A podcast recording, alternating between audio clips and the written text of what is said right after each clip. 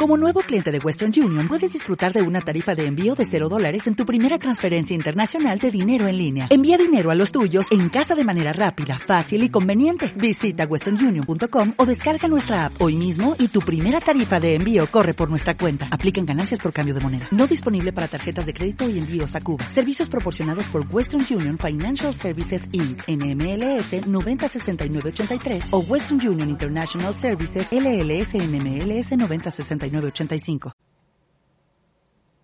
Queridos amigos, muy buenos días, buenas noches, buenas tardes, donde quiera que se encuentren. Un cordial saludo en este otro episodio de Historias del Sur de Colombia. Comenzando año, eh, les traigo una leyenda, les quedo debiendo otra leyenda que debía publicar, pero no me fue posible el año pasado y espero publicarla dentro de poco. Pues bien, vamos a entrar en materia con la siguiente leyenda que le he titulado El perro del diablo. Esta leyenda, como muchas de las que les estoy narrando, no es muy conocida y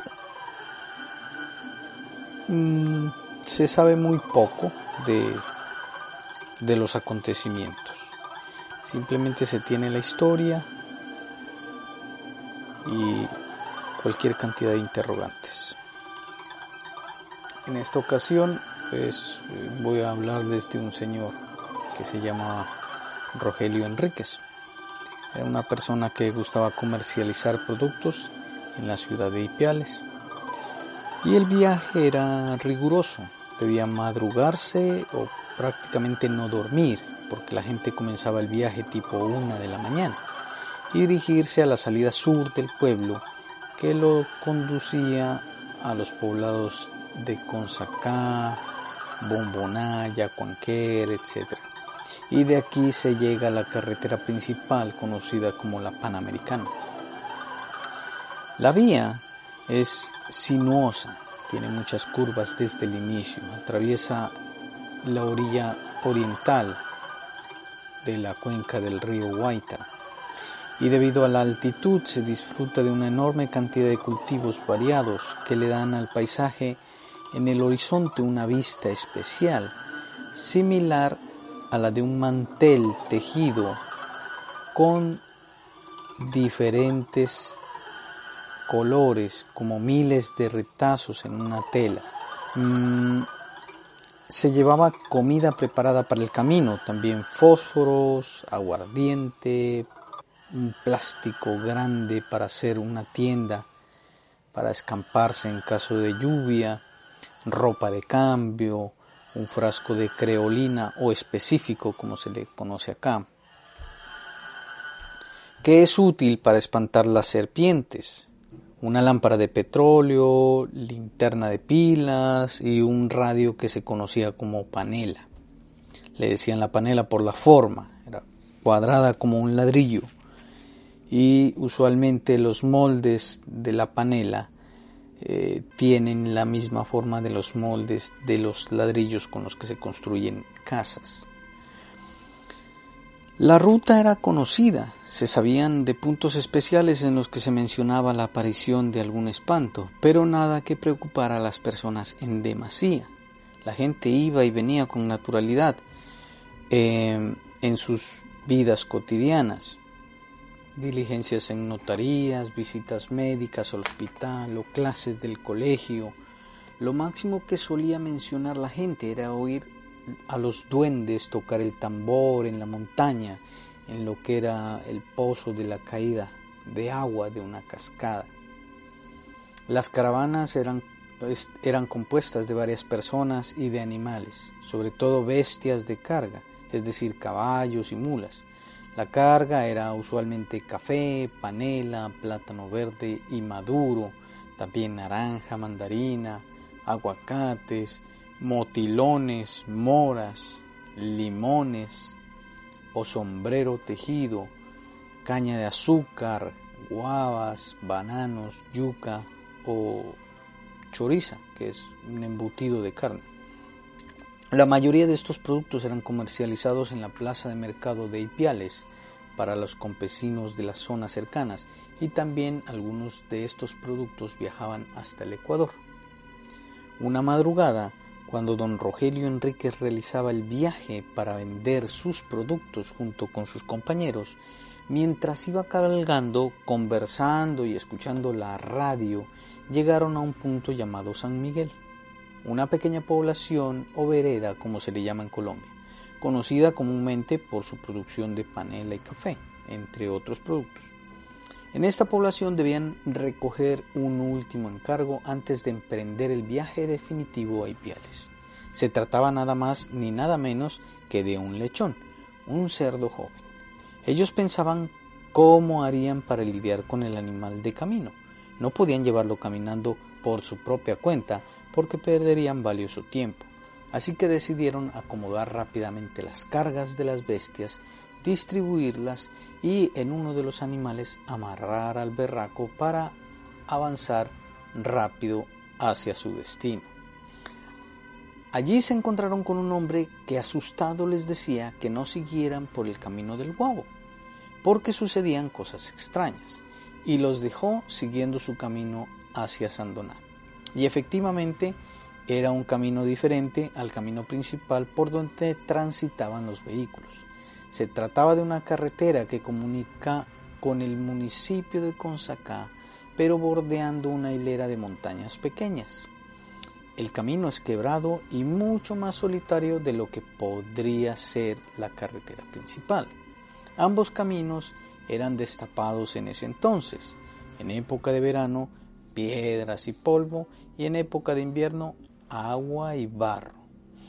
Quienes iban en la caravana no prestaron mucha atención a la advertencia, ya que, a diferencia de aquel hombre que venía viajando solo, ellos eran muchos, y eso les daba cierta confianza mutua, y siguieron por el camino que el Señor les había advertido no siguieran. Caminaron cuesta arriba hasta dominar la montaña y desde ese punto seguir el camino del Guavo, que atraviesa varias veredas en su recorrido hasta el municipio de Consacá.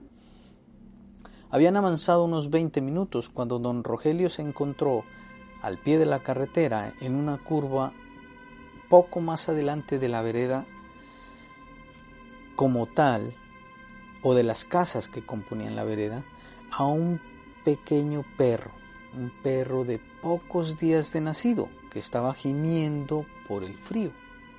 En ese momento las bestias de carga se pusieron nerviosas relincharon y se rehusaban a seguir adelante. Lo mismo le, ocurrió al, al marrano, que empezó a chillar hasta que uno de los acompañantes le metió un fuetazo en la cola. El hombre sintió pena y decidió recogerlo, por lo que se bajó del caballo y se le llevó consigo.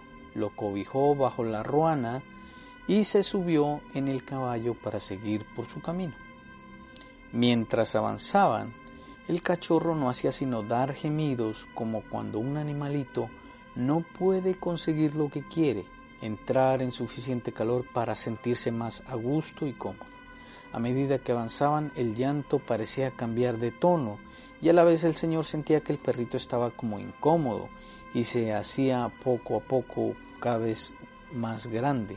El llanto del perrito cambió a sonar casi como el llanto de un bebé recién nacido lo que le pareció extraño a don Rogelio, quien descubrió la ruana y se encontró con que el perro había crecido de tamaño efectivamente y que su cara era como la de un bebé, pero con ojos rojos y con afilados colmillos y cubierto de pelo cual perro.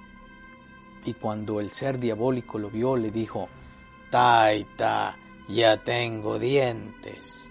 Don Rogelio, asustado, arrojó el perro con cara de bebé a la carretera nuevamente, y éste empezaba a crecer y crecer hasta casi tomar el tamaño de uno de los caballos que ellos llevaban. Todos quedaron espantados y fríos al ver semejante monstruo, semejante eh, aparición o fantasma.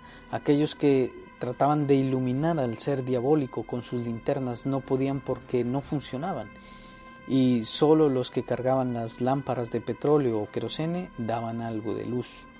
El animal rugía y vociferaba muchas cosas. Todos los acompañantes se acercaron a don Rogelio.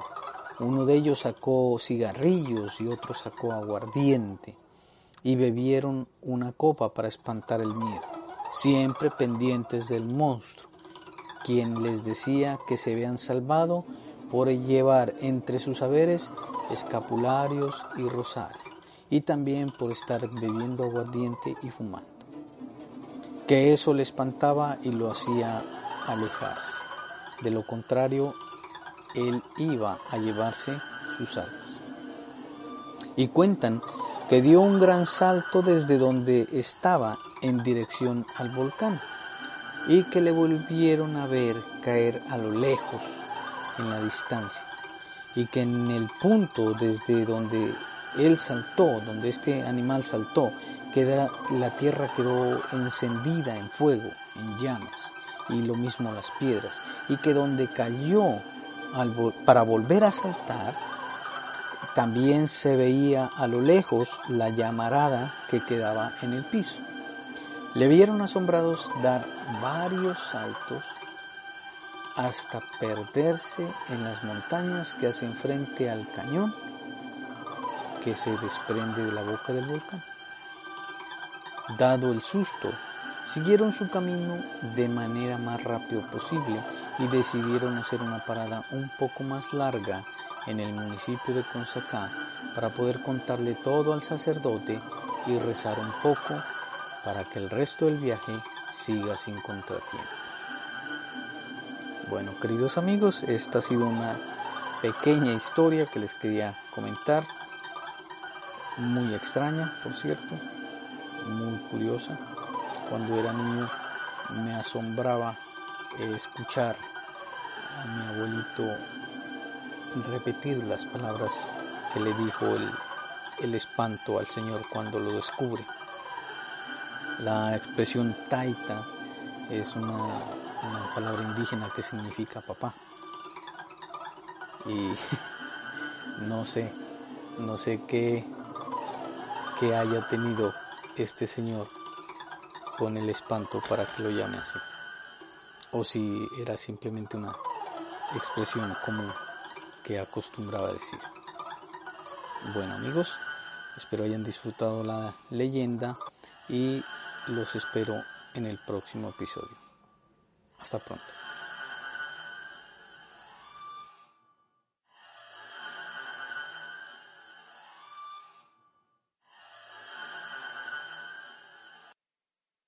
Dale más potencia a tu primavera con The Home Depot. Obtén una potencia similar a la de la gasolina para podar, recortar y soplar con el sistema OnePlus de 18 voltios de Ryobi desde solo 89 dólares. Potencia para podar un tercio de un acre con una carga. Potencia para recortar el césped que dura hasta dos horas. Y fuerza de soplado de 110 millas por hora. Todo con una batería intercambiable. Llévate el sistema inalámbrico OnePlus de 18 voltios de Ryobi. Solo en The Home Depot. Haces más. Logras más.